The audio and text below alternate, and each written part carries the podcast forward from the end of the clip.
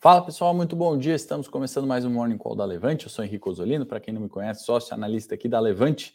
Sejam todos muito bem-vindos. Você que sempre vê ao vivo, você que está chegando hoje, você que vai ver a gravação mais tarde. Não se esquece de dar o like, se inscrever na página da Levante, deixar aí nos comentários o que você mais gosta, o que você menos gosta.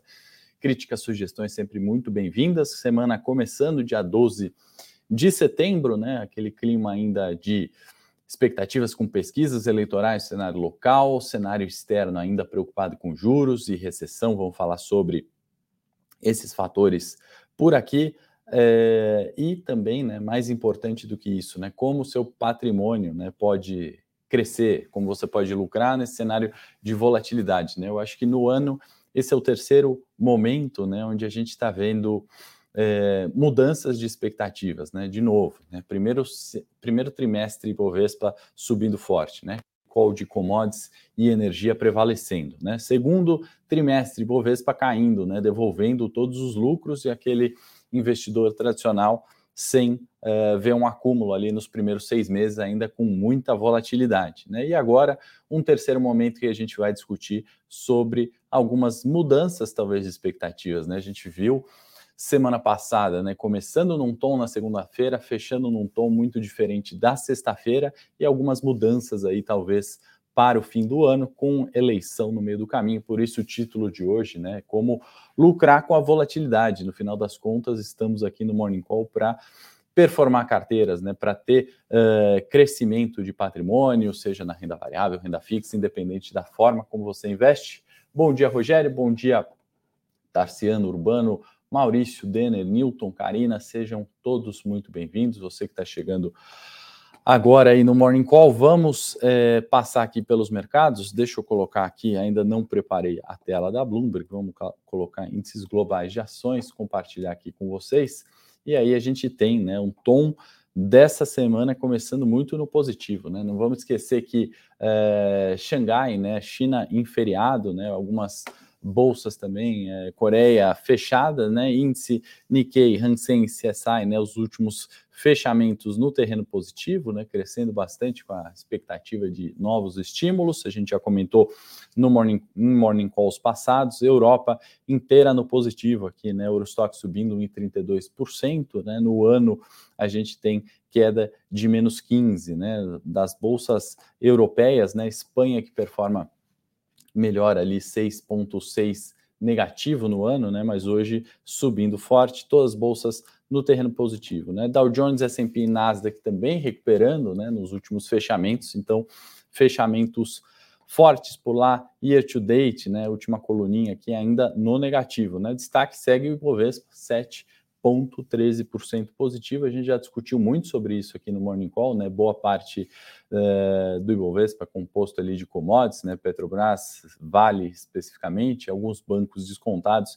Isso tem feito com que nosso índice performe de forma relativa muito melhor, né, do que bolsas americanas, né? Aqui a gente traz o gráfico do ien, né? Continua essa desvalorização forte ali frente ao dólar. Acho que é um é um tema que a gente tem sempre ter de pano de fundo na nossa cabeça, o que está acontecendo ali na taxa de juros ao redor do mundo, né? Porque isso acaba influenciando né, os, os movimentos né, de alocação de capital estrangeiro, de capital, né, pensando no mundo, né, eu sempre falo aqui, né, o mundo como sendo um único bolso, né, um único cofre com todo o dinheiro disponível e esse capital vai procurando ali, né, é, moedas, ações, títulos de renda fixa, aqueles que pagam o melhor com o menor risco, né? Esse é o objetivo é, e é por isso que a gente vê a volatilidade, essa oscilação gigantesca, conforme essas premissas vão mudando, né? Então a gente sabe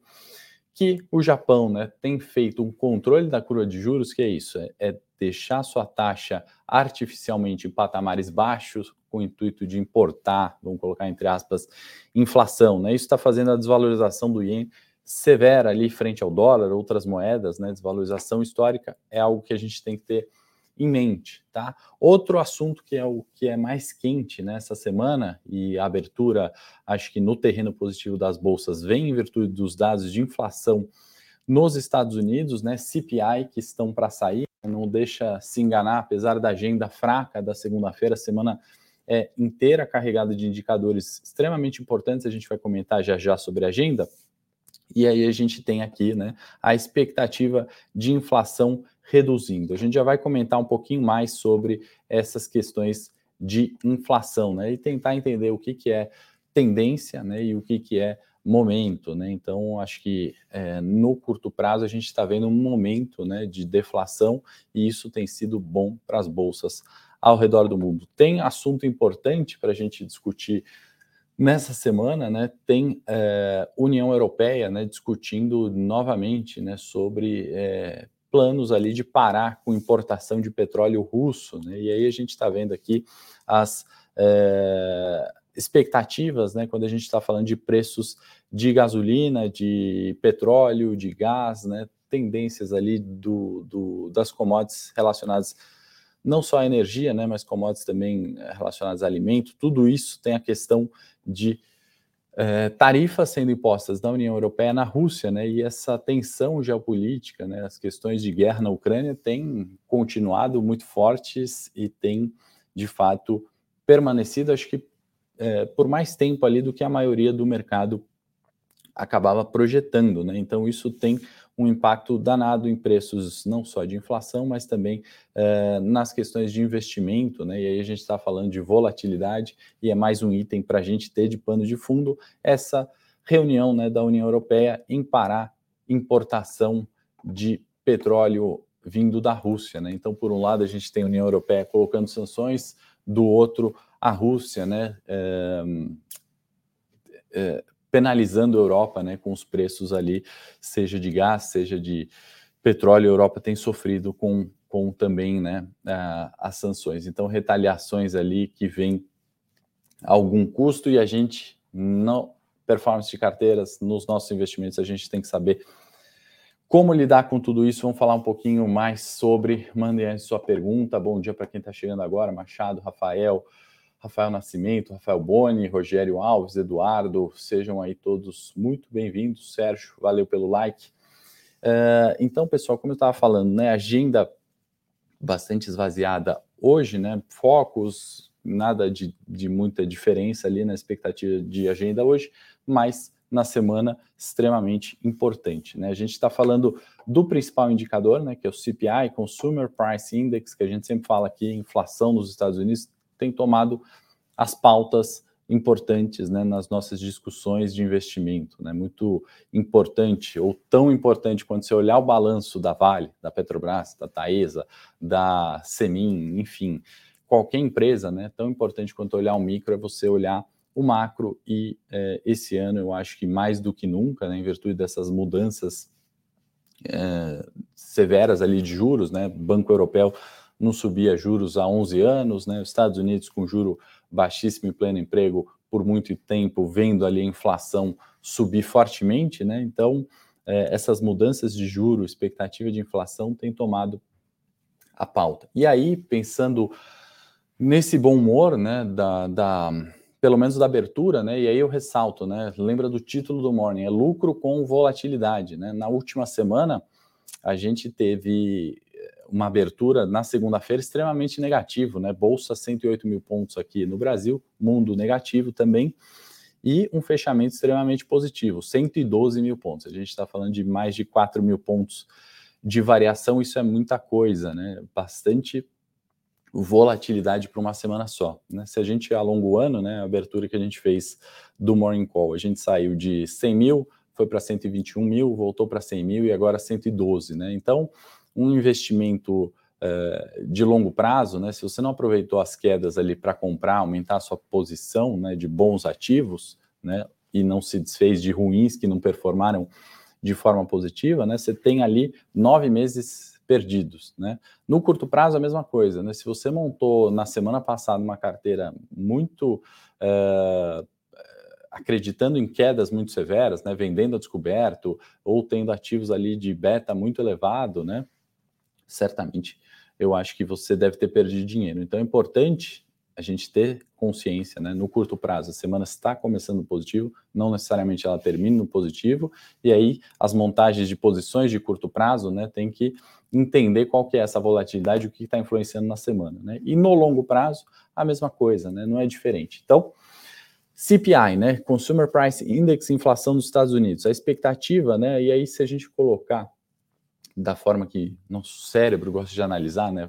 Fatores binários, né? Se vier bom ou se vier ruim, né? E vamos simplificar um pouco essa análise para a gente é, ter ali um panorama da semana e respeitar também o tempo nosso aqui da manhã, né? Nosso, eu digo, da Levante e de vocês, obviamente, né?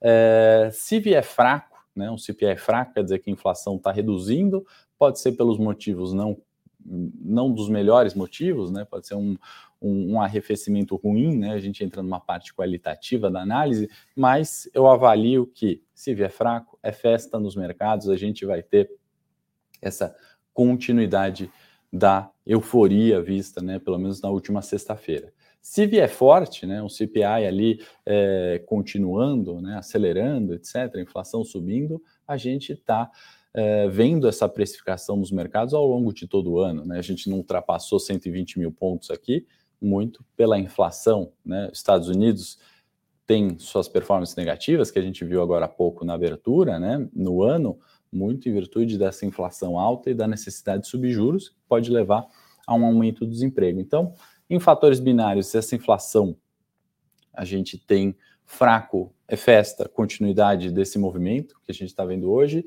forte, acredito que está no preço, né? Está tão no preço que aquele, aquela projeção do CME é, Institute, né? A gente está é, vendo o aumento, né, o mercado é, aumentando o percentual que acredita que os Estados Unidos sobe 0,75 na reunião do dia 21. Né? Então, estamos aqui muito próximo, né, nove dias da próxima reunião de juros, 90% do mercado acreditando em alta de 0,75. Então, inflação, de certa forma, no preço. Né? E aí entra essa incoerência né, dos mercados e a volatilidade, por isso que eu acho que é tão importante falar de lucro em cenário de volatilidade. Aliás, produção, coloca aquele link do lucro acima de tudo, né? Essa, esses três novos vídeos que a gente fez aqui na Levante de forma gratuita para explicar um pouco, né? Como que a gente performa no mercado independente de cenário, né? Como a gente se protege se uh, o Lula for reeleito, como a gente se protege se o Bolsonaro for reeleito,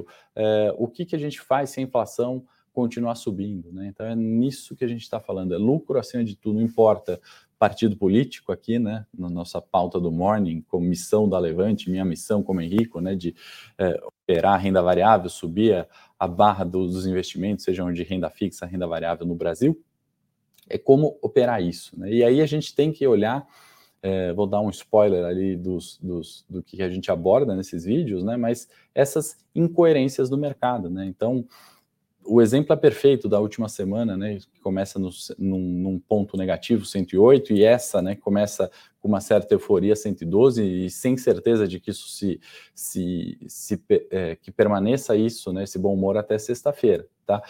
Essa incoerência que começa a acelerar a partir do livro bege da última semana, né? A gente comentou da, da, agenda, né? Que quanto a gente tinha um feriado aqui, né? O, o livro bege, condições macroeconômicas sendo divulgadas nos Estados Unidos, né? E aí a gente vê essa euforia a partir daquele feriado nosso aqui do Ibovespa, né? Que começa a aquecer na quinta e sexta-feira, reflexo no Ibovespa e os mercados ali olhando, né? Os sinais de acomodação de preços, né? Vindos ali no livro bege, né? né tão importante esse indicador e tão pouco falado. Uh, e aí o mercado acredita de uma forma rápida, né, que esse aumento de juros vai trazer a inflação para a meta e que vai tudo ficar bem. Né? Então, foi essa mudança de curtíssimo prazo que a gente olhou aqui, né? Quem acompanha o Morning já há algum tempo, né? Ou na última semana, eu acho que eu citei aquele exemplo do, do cavalo, né? Que é puxado a, até o rio para beber água, né? Colocando ali a redução de juros, né, como um estímulo monetário, é o Banco Central levando o cavalo até o rio para beber água. Né? O exemplo não é eu, tá?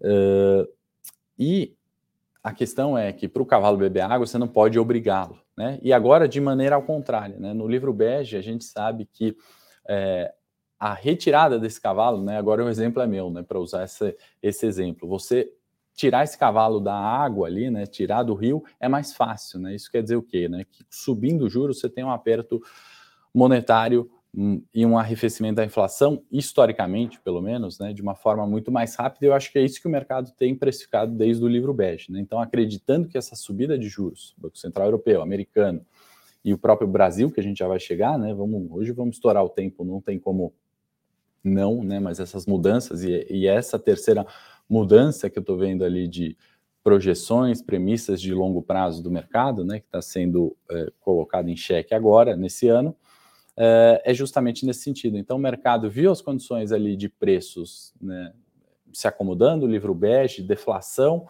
e aí está acreditando que, de fato, essa subida de juros vai controlar juros e coloca o cenário de recessão que a gente também já falou muito aqui ao longo do ano, né, da Yellen, dos dois PIBs consecutivos em queda nos Estados Unidos, em xeque. Tá? Então, essa mudança, que pode ser severa, e eu coloco ali a terceira mudança né, de premissas ou de movimentações de preço no ano, e a gente pode estar observando uma começando nessa semana, vem muito dessa última quarta-feira, livro bege, né, agora lendo com mais calma, entendendo e fazendo comparações, né, que muitas vezes a gente não consegue ali, assim que sai o dado e a gente divulga aqui, né, é, eu acho que é algo muito importante, tá? E quais é, movimentos de longo prazo de fato foram alterados, né? Na minha opinião, ao longo do ano, nenhum, né? A inversão da curva de juros, né, da T-Note, dois anos, T-Note de 10 anos nos Estados Unidos, ela ainda continua, né? Chegamos ali em máximas desde 2007, T-Note de dois anos, 3,56 arredondando, né? T-Note de 10 anos, é 3,32. O que quer dizer isso? Juros curtos pagando mais do que juros longos, né? Não faz o menor sentido, né? No longo prazo você tem muito mais certeza, você vai exigir um retorno muito maior do que no curto prazo em dois anos. Então esse fator, né? Aquele algo que a gente já falou bastante também no Morning sobre inversão de curva de juros e, e como isso pode é, é, prevê, né, vamos colocar entre aspas, uma recessão, isso continua. Né? Então, a irracionalidade do mercado continua. Se você não está atento é, em montar posições no curto prazo que abrangem todas essas variações, e não é, é e não são poucas variações, né? O exemplo veio muito a calhar da última semana de novo, né? Vou repetir: segunda, negativo, sexta, fechamento mais de 4 mil pontos acima. E essa semana, né? Como vai ser? Eu espero voltar aqui na sexta-feira com vocês e comentar, né? A gente começou muito no positivo. Esse viés se mantém até sexta-feira, né? A gente vai olhar pontos técnicos para tentar entender, mas independente de entender, independente de prever, o seu portfólio ele tem que estar preparado para isso. Esse ano deu mais do que sinais de que é, desde a alta né, do primeiro trimestre que a gente comentou, o setor de energia elétrica sendo que mais o segundo que mais subia na bolsa, né? Isso já não é um, um sinal bom, vamos colocar assim. A gente pode se aproveitar de uma alta nesse sentido, mas não é um cenário bom para a economia, né? E agora, né? A gente tem de fato essa inflação reduzindo, são é, pelos motivos corretos, né? Que a gente vai olhar antes de comentar Brasil só para não é, eu ficar falando aqui demais e, e eu ter um tempinho para ler as perguntas aqui. É, o Antônio está falando né, que, independente de quem ganhar, para presidente a inflação deve voltar com mais força a partir de janeiro de 23. Né? Então a gente tem que olhar, Antônio, né? e é muito difícil projetar a inflação. Eu vou falar aqui do, da, da deflação, né? dos nove itens projetados pesquisados pelo IBGE, né, a gente teve é, sete deles né, com alta, certo? E dois com queda. Esses dois com queda, que são é, combustíveis né, e, e, energia elétrica, fizeram com que a gente tivesse a deflação de agosto em 0,36. Já vou comentar um pouquinho sobre isso. Deixa eu só falar sobre juros, né? Então, aqui os juros é, caindo, né? Depois de um estresse ali a 13,520, né? Esse aqui foi o fim daquele primeiro, do segundo trimestre de bolsa, né? Um estresse danado, e aí uma retomada aqui para juros um pouco mais baixo, janeiro 25 projetando ali 11 e 64. O dólar também, né, na última semana ele arrefeceu, né? Voltou daquele patamar tranquilo, né, dos 5,280 e veio ali para os 5,180, né? Então aquele dólar 5,2 dólar futuro é uma boa referência, né? Isso fez também com que petróleo retomasse. Né? O petróleo saiu de 81 na última semana, o WTI veio para os 87 agora. Né? Então, uma alta ali de quase 10%. Foi dólar, petróleo para cima, dólar para baixo, movimento normal. E olha o Bovespa, né? Há uma, duas, três, quatro semanas, né? A quinta semana do fechamento 112, aquela briga de 112 mil pontos, né? Que a gente comentou de forma bastante é, apurada, né? E a gente fez aquela projeção, né? De uma possível continuidade dessa consolidação, né? Então esse retângulo a gente vê esticando, né? Entendendo que 114 mil pontos é uma resistência de curto prazo e ela permanece para essa semana. 108 é um suporte de curto prazo e ele permanece para essa semana. Né? Se no 114 entra fluxo vendedor, no 108 entra fluxo comprador, e aqui a gente tem aquela linha média do 112, que é onde está a briga. Né? Provavelmente a gente vai ver tudo mais constante. Bovespa hoje é, rompendo o 112, né, indo buscar o 114 e se esse viés, né, e o terceiro momento do ano, né, que é expectativa positiva de arrefecimento de inflação, CPI nos Estados Unidos vindo fraco, né, a gente vai ver essa continuidade e, quem sabe, né, o rompimento do 114, certo? Então, é, são sinais muito diferentes em, em pouquíssimo tempo. Se você não está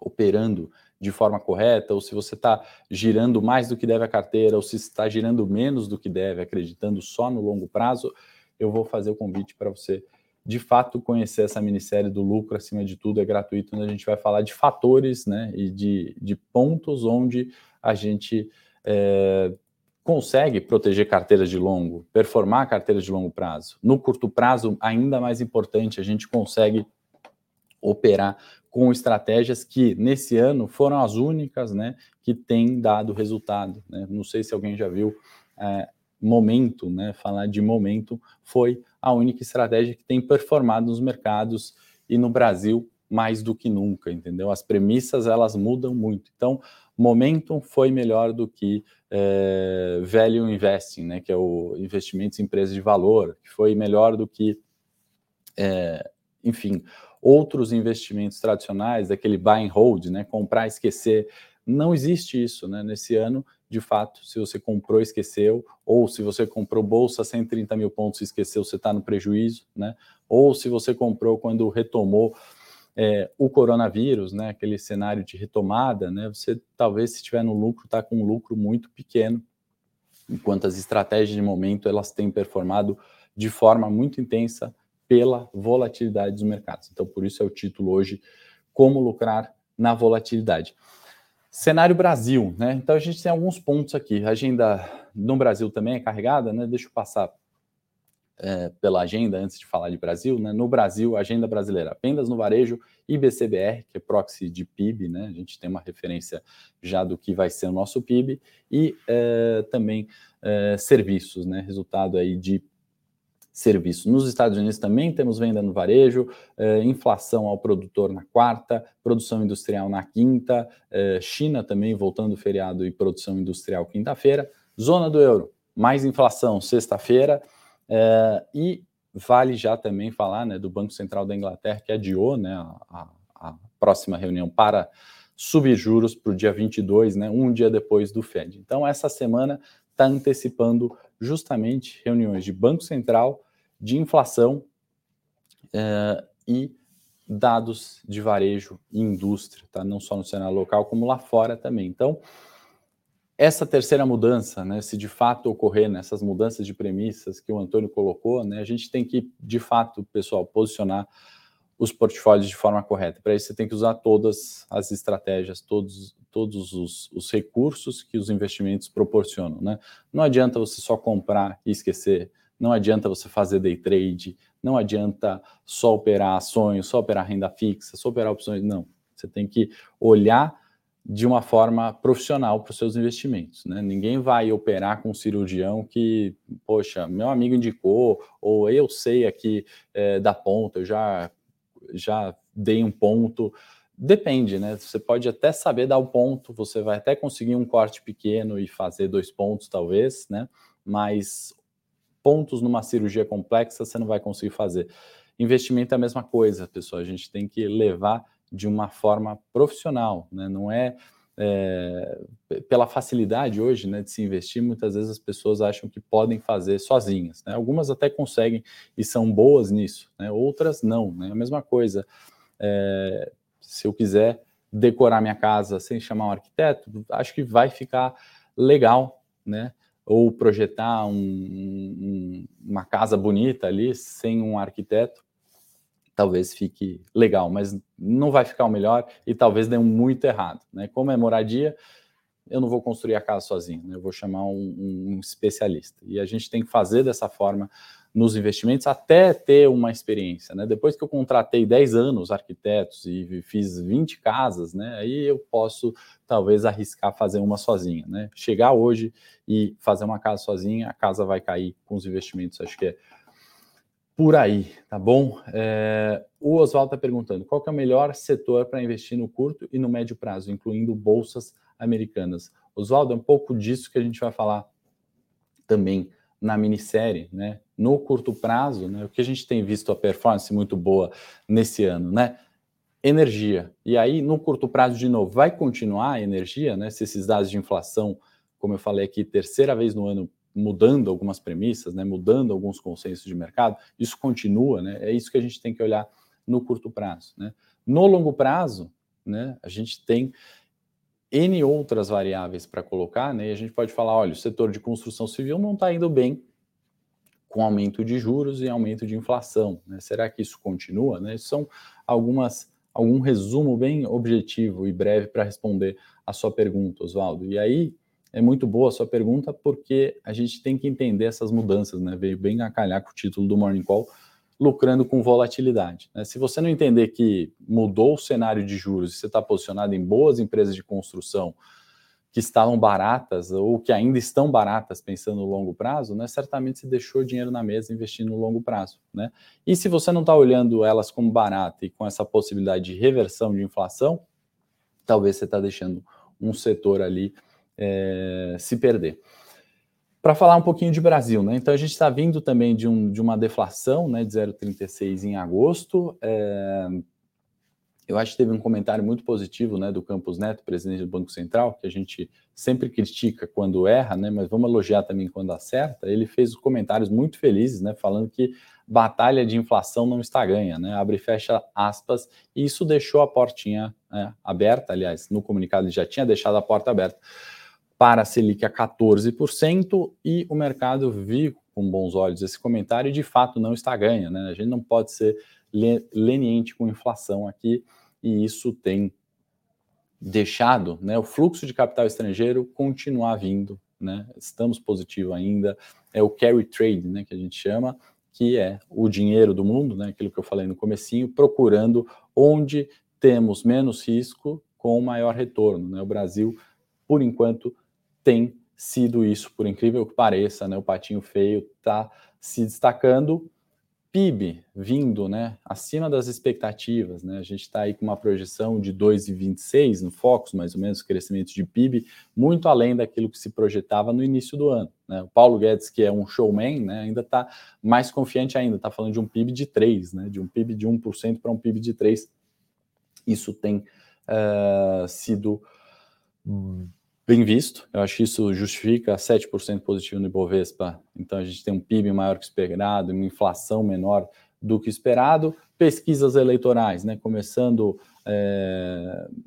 Começando não, né? Na verdade, começando no, no, sentido de trazer um pouquinho mais de volatilidade, né? Dado que a volatilidade histórica ainda sobre eleições não tinha sido tão é, alta comparando com anteriores, né? Então, eu digo começando nesse sentido, Bolsonaro avançando em pesquisas, Lula estável, né? E aí, terceira via, né, com, com discursos lamentáveis ali, essa eu vou ter que até comentar, comentei no meu Instagram, virou uma piada de internet, né? A gente colocar essa terceira via, mas é, propostas né, em 2022 como vamos dar 5 mil reais para quem se formar no ensino médio. Né? Quem aí que está vendo 155 ao vivo, você que está vendo a gravação, mais de mil pessoas, quem aí acha que isso dá certo? Né? Você dá 5 mil reais para a pessoa que se formou no ensino médio e aí completou a frase, né? Falando vai é, comprar o que quiser, um celular, uma moto, né? Isso é sustentável no longo prazo? Não, acho que não, né? A gente está é,